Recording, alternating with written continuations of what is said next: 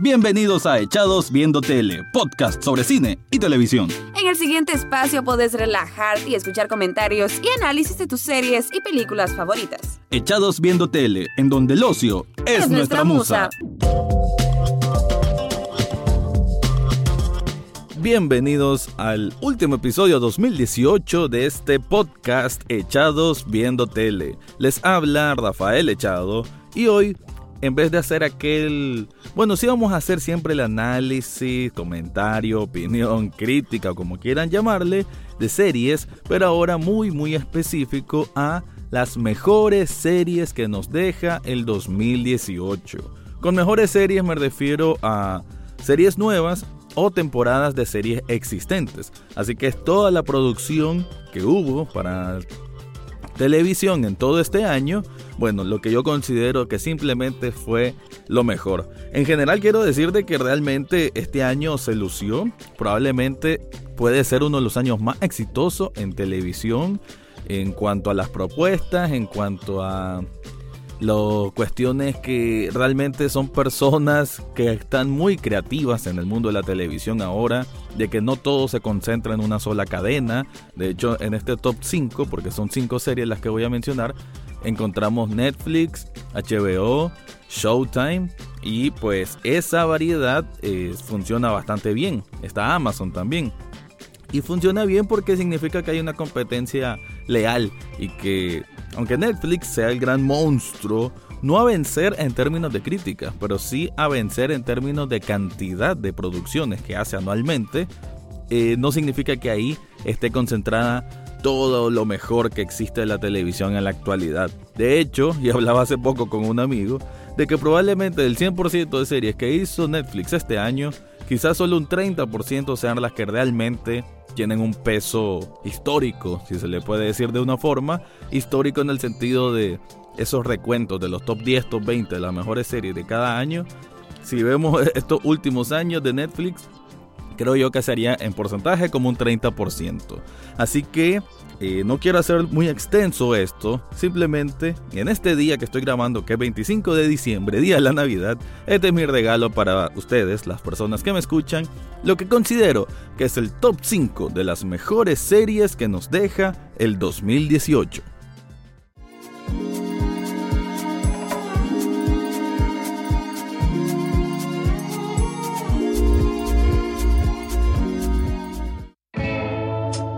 Voy a empezar con una serie que realmente a medida que va avanzando, a medida que más interesante se pone. Eso sí, es una serie que tiene mucho este término slow burn, o sea que es a fuego lento, porque realmente sí, su ritmo es bastante pausado. No significa que no tenga chispazos. Para mí es como, como si fuese una fogata y de pronto se escuchan aquellas como, como chispas. Así es Better Call Soul, que es un spin-off que todos conocemos de dónde viene, que es Breaking Bad, y que ha agarrado un carácter tan propio que ya muchos dicen de que es incluso mejor que Breaking Bad. Yo siento que es distinto. Mejor quizás porque eh, tienen más capas de profundidad sus personajes, me parece, a comparación a Breaking Bad, pero porque Breaking Bad tenía mucha más acción. Había un un gran motor, digamos, que hacía mover las cosas, a diferencia de esto que se puede dar el lujo de escudriñar más en cada uno de los interiores de los personajes, de sus motivos, de, de lo que provoca que hagan X tipo de, de reacción o de acción. Y bueno, en esta temporada 4 vemos a Jimmy, eh, lo más cercano, bueno, termina con prácticamente su frase icónica y él ya adoptando, acuerpando esa nueva identidad que es Saul Goodman. Y todo lo que transcurrió en los episodios de esta cuarta temporada, pues hubo momentos que como lo decía en su momento, eh, cuando grabé el podcast al respecto, que de hecho voy a hacer de cada una de estas series, voy a dar unos pequeños pedacitos de lo que dije en los podcasts para que, bueno, los invito a que revisen de todos estos 29 episodios que tenemos de Echados Viendo Tele, ahí van a encontrar cada una de estas series que voy a hablar. Así que eh, con esto de Better Call Saul, realmente quiero decir de que hubo un momento en que, por más que insignificante que pareciera una escena, se volvía genial pues por la cinematografía, que la parte cinematográfica de Better Call Saul creo que la hace nivel, nivel cine, aunque ahora decir nivel cine suena un poco extraño, porque antes de decir nivel cine era como calidad máxima, pero últimamente la televisión creo que tiene un nivel incluso superior que el cine. Pero bueno, usando la frase, la cinematografía que tiene, valga la redundancia, es calidad de cine. Y hay muchos diálogos muy interesantes, hay muchas cosas que no se dicen y uno solo percibe por las facciones del rostro de los personajes. Y, así pues, la verdad que fue una temporada muy, muy movida en ese sentido, en las cosas que van eh, creando que los personajes crezcan y que crezcan para bien o crezcan para mal. En el caso de Jimmy con lo de Saul Goodman. Así que bueno, no quiero ahondar tanto en cada serie, solo les voy a leer un pedacito de lo que pueden escuchar si van al episodio de cuando hice mi review de Better Call Saul temporada 4. Y dice, un spin-off que estaba pensado para terminar en una sola temporada, terminó convirtiéndose en una de las series que más respeto tiene en la crítica especializada. Better Call Saul es de estudio, es de análisis, es de apreciación de buen arte incluso. Desde la manera en que está filmada, el desarrollo de la trama con sus personajes, las actuaciones y un guion muy sólido la vuelven una serie imposible de no recomendar. Aunque es curioso, porque muchos llegan a la misma por Breaking Bad, sin embargo la tónica es bastante diferente. No es una serie que busque parecerse a su antecesor, al contrario, es una producción que a conseguir tener su propia voz, su propia personalidad, así como Saul Goodman o Jimmy McGill, que resulta ser un elemento tan interesante para deconstruir a como lo fue en su momento Walter White. Con eso cierro entonces mi recomendación temporada 4 de Better Call Saul, que qué lástima, no tuvo mayor nominación en los Globos de Oro, pero en definitiva, de las mejores series de 2018.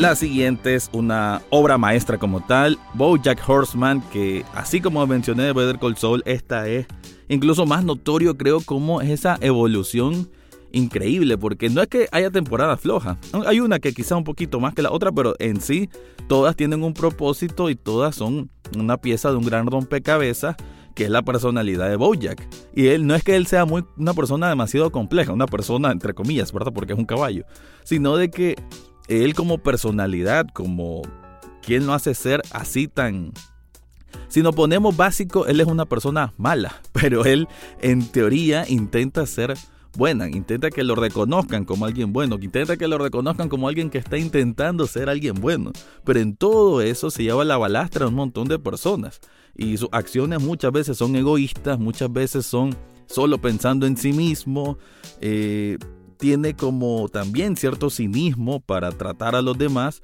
y en esta temporada 5 algo que me gustó es que además de ver obviamente nuevamente esa espiral en descenso que significa la vida de Bojack, también tenemos mucha exploración de los demás personajes. Y, eso es muy bueno, pues porque ya no son solamente acompañantes de Bojack, sino que tienen sus propias historias, sus propias tramas y sus propios traumas, porque también hay que decirlo de esa forma. Y creo que todos han venido creciendo de una manera increíble y es una, es una serie que no es tan fácil de ver porque es ese reflejo de la vida adulta en que tenés aspiraciones cuando eras joven y llegás a esa vida adulta y no las tenés. Más o menos por ahí interpreto que hay mucho de la esencia de lo que significa Bojack Horseman, a pesar de que obviamente son animales y viven en Hollywood y es una realidad muy distinta. Pero esas similitudes que hay de las frustraciones, de los deseos, de las aspiraciones, creo que eso la hacen ser una serie que es muy compleja porque no es así nomás en, captarle todo. Ah, es muy divertida también porque tiene un humor negro sagaz, muy directo, muy, bueno, no sé, muy, muy excelente. Y, y esta temporada 5 nos deja un episodio como ese episodio de, del funeral de la mamá de Bojack, que es prácticamente un monólogo de Will Arnett, que es el actor que hace de Bojack Horseman, que es simplemente una una obra maestra, pues no hay palabras para describir la inteligencia que hubo en el guion, incluso hasta en la forma en cómo está dibujado o dirigido, porque al final en el arte del dibujo también hay dirección. Y sí, es un capítulo muy, muy bien pensado, muy bien ejecutado y bueno, maravillosamente interpretado pues por Will Arnett. Y, bueno, vuelvo a eso, es profundo, pero con aquella ironía, con aquel sarcasmo que si se toma la ligera uno creería, uno sentiría quizás que es cualquier cosa, pero no. Hay un mensaje intrínseco que es muy poderoso y por lo cual BoJack Horseman es simplemente para mí una de las mejores series de todos los tiempos. Así que para no trazar más, aquí un extracto de lo que dije en el podcast que también lo pueden encontrar si dan una buscadita ahí en Echados Viendo Tele. Bojack Horseman es para mí, y para muchos expertos críticos de cine y series, una de las producciones más completas y de calidad que tiene Netflix.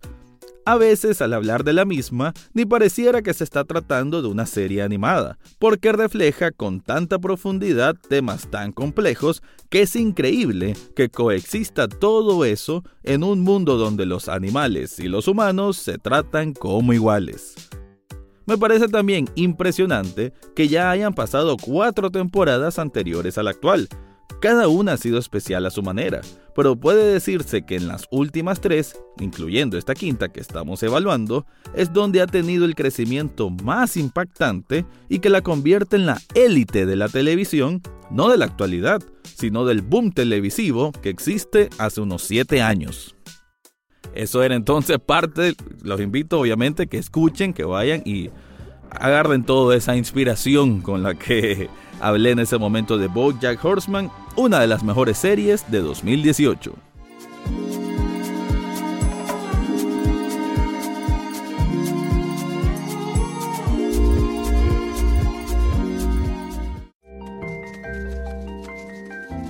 Ahora voy con Kidding. Esta es una de las más cercanas, ya terminando 2018, que es protagonizada por Jim Carrey y que bueno, es una es también otra de esas obras que uno no espera para nada, no espera nada de la misma y termina súper mega sorprendido porque en sí es una serie algo difícil de digerir, no es como apta para todo público, pero no es que estoy hablando de que sea algo gore o que sea algo muy explícito, no no es de ese sentido, sino que se puede volver pesada porque o le capta un poco esa comedia o dramedia o un poco de humor negro con cuestiones depresivas o no le agarras.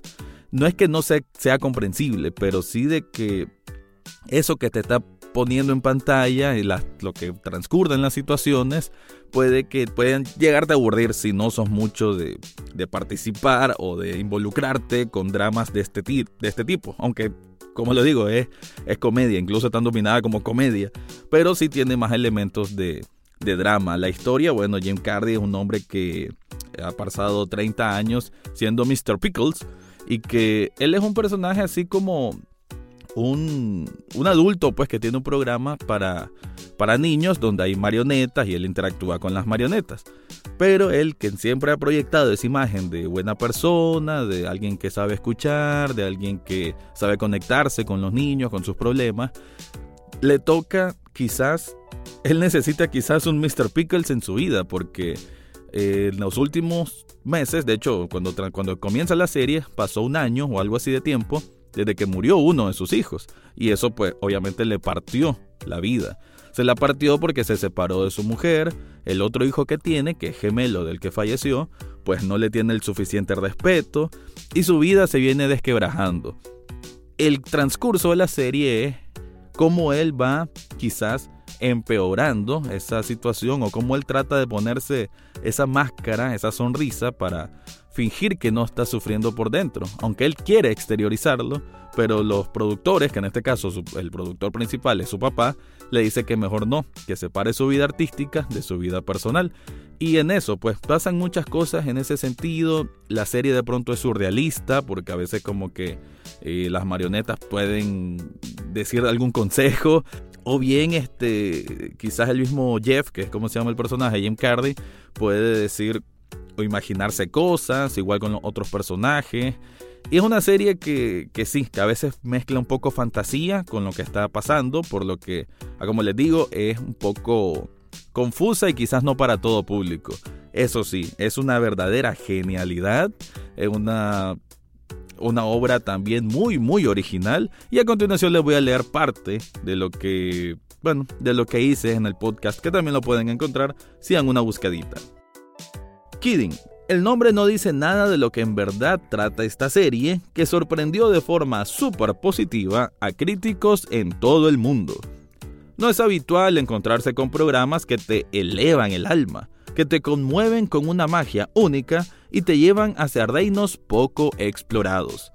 Es una serie que cuenta una historia interesante de una forma nada convencional y con tanta impronta que te deja casi perplejo, como si de repente un viento fuerte te despeinara el cabello, o en este caso, que unas inocentes marionetas te dieran los mejores consejos de tu vida. Y bueno, así es, realmente Kidding es una serie que, me sorprendió increíblemente. La estoy poniendo en tercer lugar de lo mejor del año porque realmente lo es. Estoy esperando muchísimo su segunda temporada. Una actuación increíble de Jim Carrey, muy personal además por unos problemas que él pasó en su vida real. Eh, las actuaciones de los demás están muy bien. Y ese aspecto también cinematográfico la hace muy única. Es de Michel Gondry, que es el mismo con el que actuó Jim Carrey para Eterno Resplandor de una mente sin recuerdos. Así que si conocen un poco cómo es esa película, les va a encantar Kidding y siendo esa película Eternal Sunshine of the Spotless Mind una de mis favoritas de todos los tiempos, ahí entienden por qué la coloco en tercer lugar de las mejores series de 2018.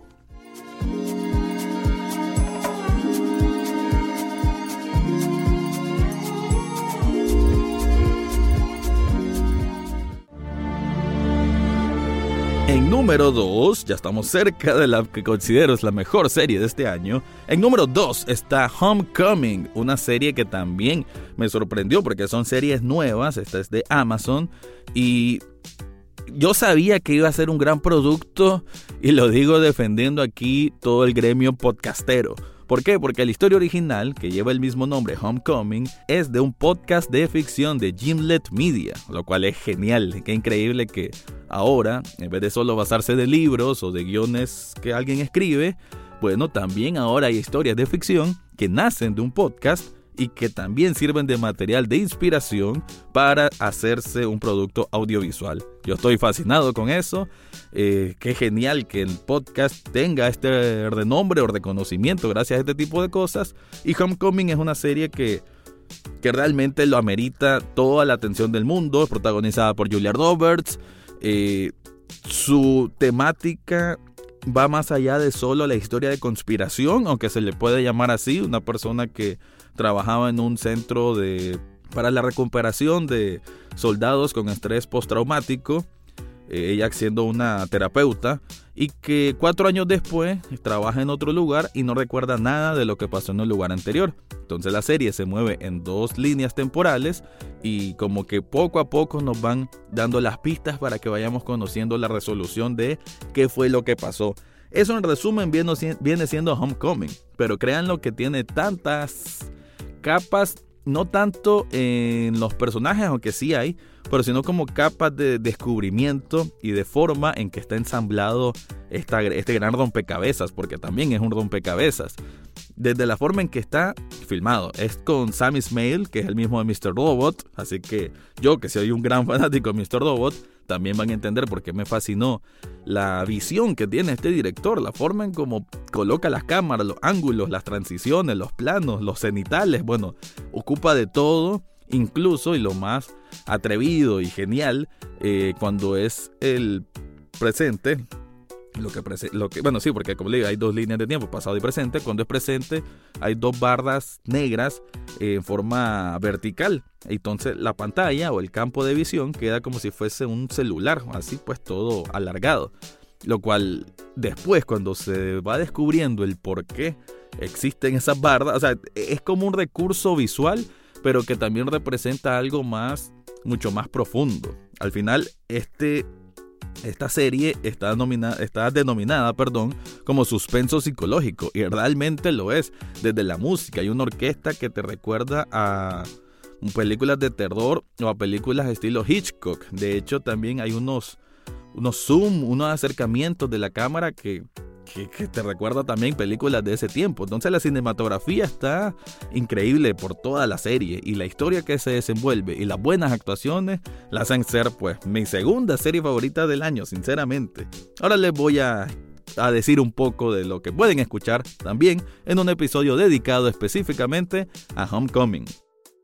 Homecoming es una serie que con tan solo 5 horas de duración aproximadamente nos sumerge en un viaje de suspenso psicológico y misterio a como nunca se había visto en la pantalla chica. La atmósfera que tienen cada uno de los 10 episodios de media hora es increíble, desde la puesta en escena con planos con el toque de Sam Ismail, que es el director de Mr. Robot, hasta el soundtrack vintage de películas de terror. Las actuaciones no quedan atrás, con una Julia Roberts que se luce al interpretar a dos lados de una misma persona, ya que la trama se desenvuelve en pasado y presente. Esa es una manera solo prácticamente el intro de lo que van a escuchar en ese episodio dedicado a Homecoming, una de las series, mejor dicho, la serie número 2 que más me gustó en 2018.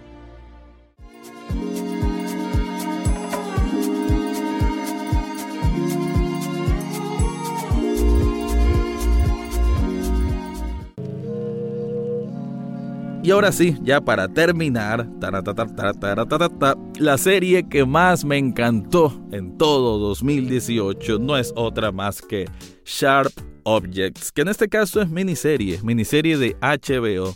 HBO, como siempre, haciendo preciosidades, hacen joyas en la televisión y lo van a seguir haciendo, pues.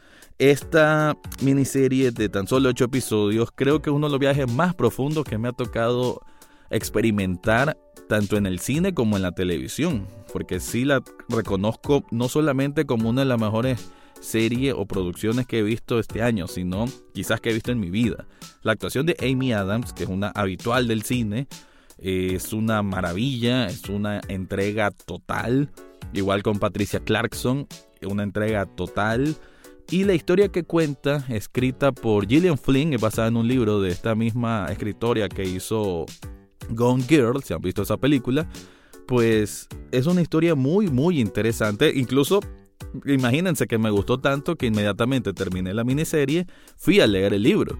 Y hay muchas similitudes, pero hay muchas también libertades que se tomó el director Jean-Marc Vallée que este director es el mismo de Big Little Lies, que me parece estupendo que lo haya hecho, ¿verdad? Hay escenas incluso que no existen en el libro y que la hicieron para la serie y que se acomodaron perfectamente para la tónica que tiene esta miniserie Sharp Objects, que es una tónica única. Yo siento que es como estar viendo poesía prácticamente, una poesía oscura, sí, porque la temática es de una persona Camille, que es la protagonista, una persona que como que se atribuye muchas, mucho dolor se lo atribuye como que se lo merece por trauma que tuvo desde su infancia, cuando murió su hermana. Y como que la mamá siempre le achacó de que, como que le tenía la culpa, como era culpa de ella. Así mismo ella fue creciendo y en el colegio nunca tuvo tampoco como digamos la personalidad más, más sana y, y fue así como acumulando errores, no sé si errores, pero acumulando experiencia, mejor dicho, que desgraciadamente no la formaron como una persona que, que podía sentirse de una manera positiva de forma natural. Entonces ella como que está en un estado quizás constante de, depresión. Ella se, se raya todo el cuerpo, excepto el rostro, con objetos filosos, por eso se llama Sharp Objects, y se pone palabras palabras soeces o insultos, como hacia ella o hacia la vida. Entonces, bajo esa complejidad que por sí tiene el personaje, está la complejidad de la trama. Y es que ella, siendo una periodista que vive en otro lugar, tiene que regresar a su pueblo natal, a Windgap, para eh, investigar un caso de asesinatos a dos jovencitas y eso la va a llevar como a revivir ciertos recuerdos, a encontrarse con personas que quizás no quería encontrarse y a redescubrirse con una medio hermana que tiene, que de alguna forma le recuerda a su hermana fallecida. Entonces toda esa complejidad, toda esa gran nube de quizá una moralidad oscura o una nube de, de pesadez en sí, es lo que va guiando esta serie que para algunos le puede llegar a aburrir, porque como les digo, el tono y el ritmo es, al ser así, es algo lento. Pero también la dirección, el arte que tiene, las tomas que tiene, son espectaculares. Jean-Marc Vallée, si le gustó Big Little Lies, como está filmado, le va a gustar Sharp Objects. Incluso hay escenas que tal vez incluso tienen un poco más de atención. Y Y en sí lo de Amy Adams es una maravilla, maravilla esta serie. Si no la han visto, corran a verla. Va a ganar todos los Globos de Oro, va a ganar todos los próximos Emmy, estoy seguro. Y nada, aquí les voy a contar un poco de lo que yo hice y los invito a que vayan al episodio donde hablé de Sharp Objects para que escuchen mi análisis completo. Amy Adams es garantía de calidad. Sus últimos proyectos cinematográficos, como Nocturnal Animals y Arrival, demuestran una capacidad actoral muy buena. Se nota que es una mujer que gusta del desafío, y con Sharp Objects, definitivamente que encontró uno. Esta miniserie consta de tan solo 8 episodios. Con eso basta para desarrollarse de una manera magistral, aunque tenga un comienzo bastante lento. Si me preguntaran tras haber terminado el primer capítulo, que era considerada de las mejores series de 2018, no lo hubiese creído. Existen tantos detalles, existe un trato tan delicado entre una toma y otra, existe una entrega tan grande de sus actrices principales que no amerita nada menos que la atención completa del televidente. Wing Gap es un lugar que no olvidarán jamás. Ese calor húmedo que hace ahí a veces se palpa y atraviesa la pantalla lo que se logra únicamente cuando tenés una tan buena serie que tu atención está totalmente volcada al desarrollo de su historia. Sharp Objects es una serie fenomenal, con una calidad impecable y que es de lo mejor que hay en televisión en 2018. Eso yo lo decía para cuando esto salió, que creo que fue como en junio, julio, por ahí ya lo venía anticipando y a pesar de que miré varias de las que acabamos de mencionar, nadie me la quitó de ser top 1. Bueno, quizás Homecoming, Homecoming, con esa sí, como que estuve ahí en una disyuntiva, pero al final creo que me ganó el corazón más Sharp Objects, siento que es una serie con mayor peso emocional y bueno, me gustan más las, las series o las películas que tienen mayor peso emocional, por ende le di el beneficio del primer lugar como la mejor serie de 2018 a Sharp Objects.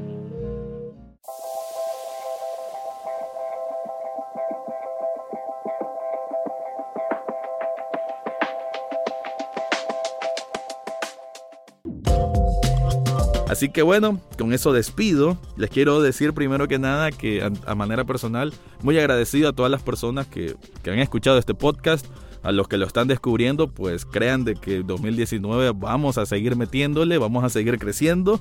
Y pues nada, la televisión en sí es un medio en que ahora quizás hay más calidad que en el cine, no es que no exista en el cine, o pues sobre todo en el independiente, pero sí de que hay joyas, verdaderas joyas, que nos está dejando la televisión y que incluso muchas no pude ver, hay muchas que que no he tenido oportunidad, como Killing Eve, creo que se llama una, la segunda temporada de Atlanta, eh, Marvelous Mr. Maisel, esas no he podido ver todavía y sé que son muy, muy importantes.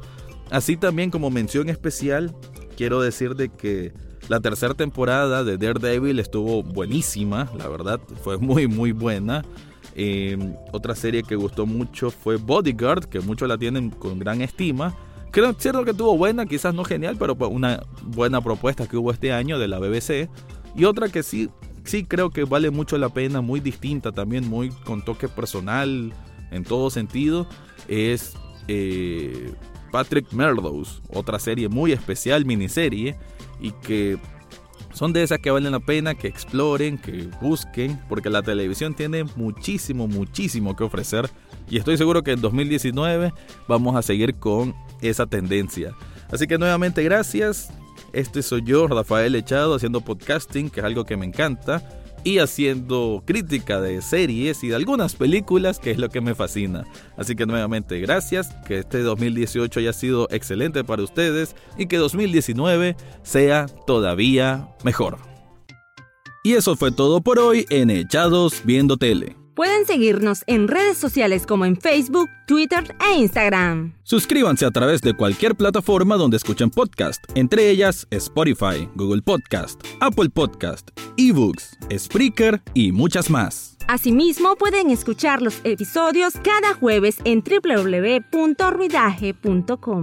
Gracias por su atención y será hasta, la, próxima, semana.